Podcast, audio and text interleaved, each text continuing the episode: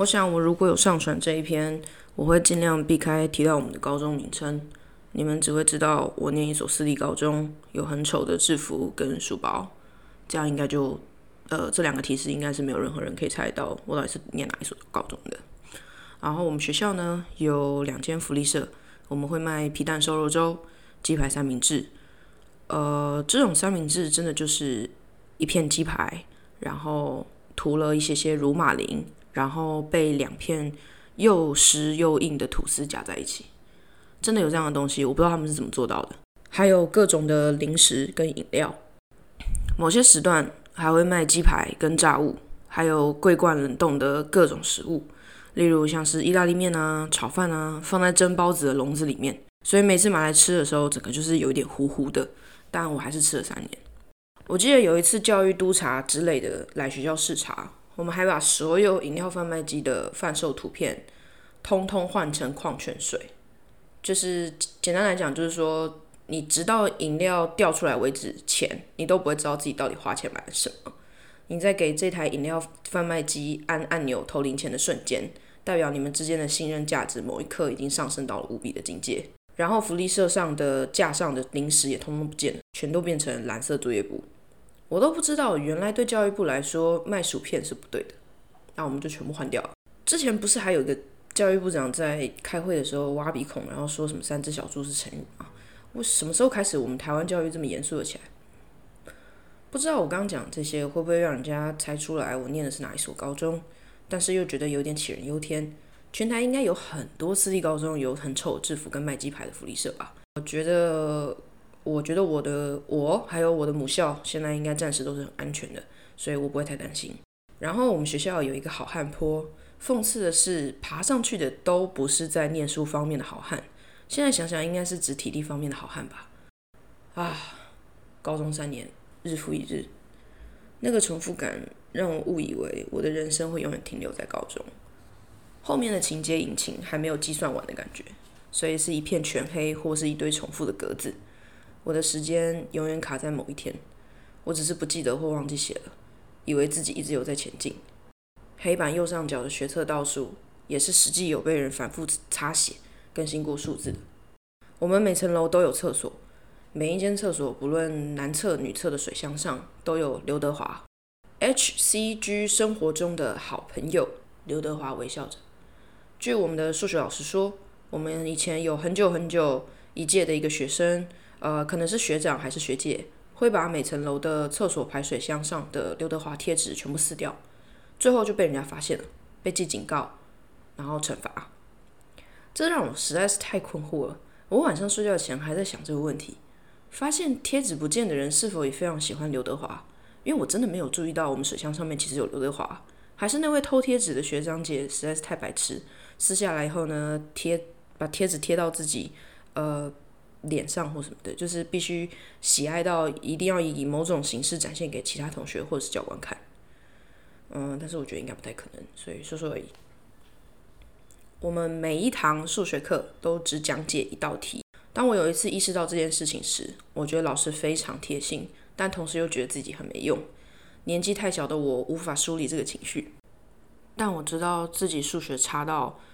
真的不会觉得受辱，我还觉得我们的老师人真的太好了。我相信人性本善，他不是放弃了我们或放弃了自己的事业。我的数学最后一年被当，暑修也是同一位老师，不同班级的数学白痴全聚在一起，他给我们一人一张考卷，明白的告诉我们，他就只考这一张，题目保证一模一样，然后很认真的跟我们讲解每一道题。我早就过了那种觉得自己数学只要努力就还有希望的那种天真年纪。我只在乎我今天早上吃的薯饼蛋饼够不够酥脆，有没有加番茄酱。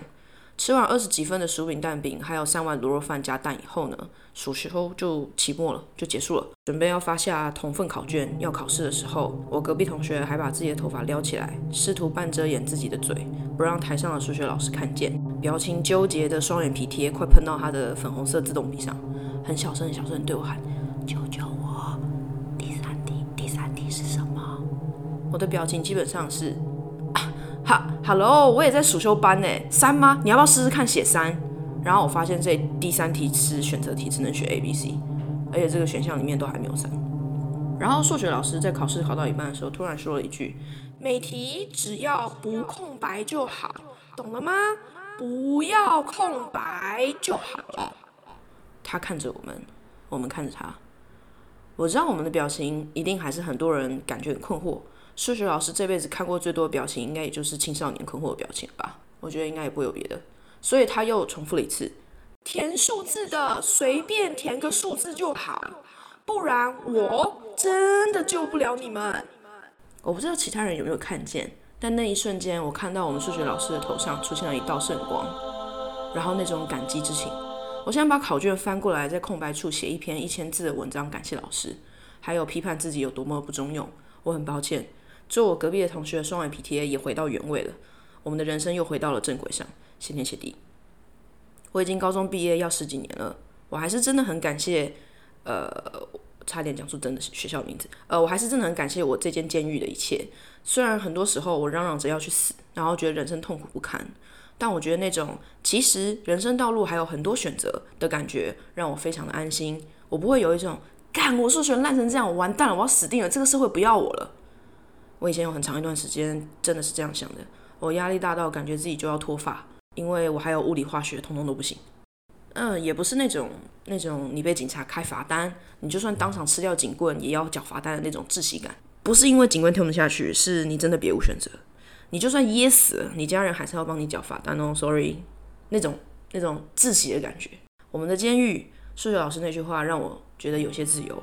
我不是死死的被框在某个格子里面，我甚至看见捕鼠器上起司之外，某些地方还某些安全的地方还有起司的小老鼠。不会，这些科目就没有任何生存意义，没有身为学生该有的生产力。我们这种读书困难的学生，应该像工厂里那些刚孵化但还有一点残缺的小鸡一样，同样标准筛选，直接扔去搅碎或做成健康机制的饲料。哎哎，干等等，其实还是现在社会就是这样运作的。呃，OK，好，我先不深究这一块，因为我有个野生直觉，我还是把我。对这所学校的喜爱跟暖心感停留在那个时候的理解，可能对我整个人的身心发展会比较好一点。这所学校，这个社会给我这种功课不太好的人一些过关的机会了。不管理由是出于放弃啊，还是那些定规范的人也懒得想办法容纳我们这些人。呃，一个小小的通道，通道另一头是啥，谁都不知道。反正先过再说，日子还有其他更重要的事情，对吧？我们的历史老师之前还会拿。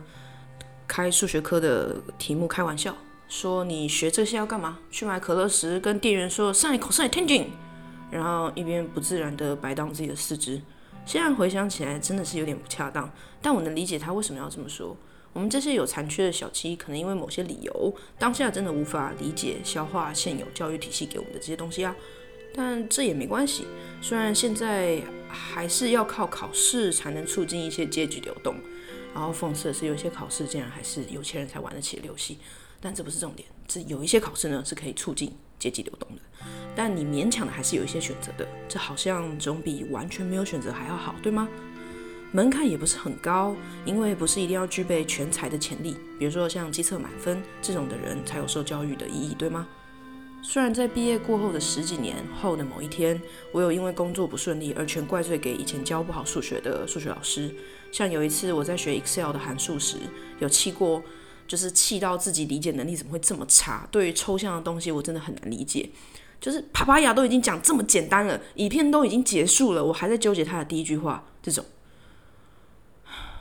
有一次的暑修，某一堂课我请假，主任跟数学老师就问我为什么。我就说哦，我要去领奖。数学老师好像也没有太什么太太太惊讶，他就说什么奖？我就说是学生的联合杯作文奖。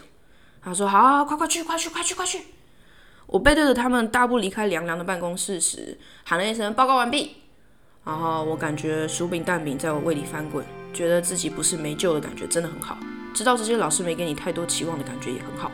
知道社会在用他们的方式尽量对你友善的感觉也很好。我大姐运去市政府自己一个人看着其他学校的大家轮流上台去领奖太好了我还没有完全放弃自己的理由。谢谢老师适时的放弃我谢天谢地不见得是老师的错啊也不一定是我自己太笨。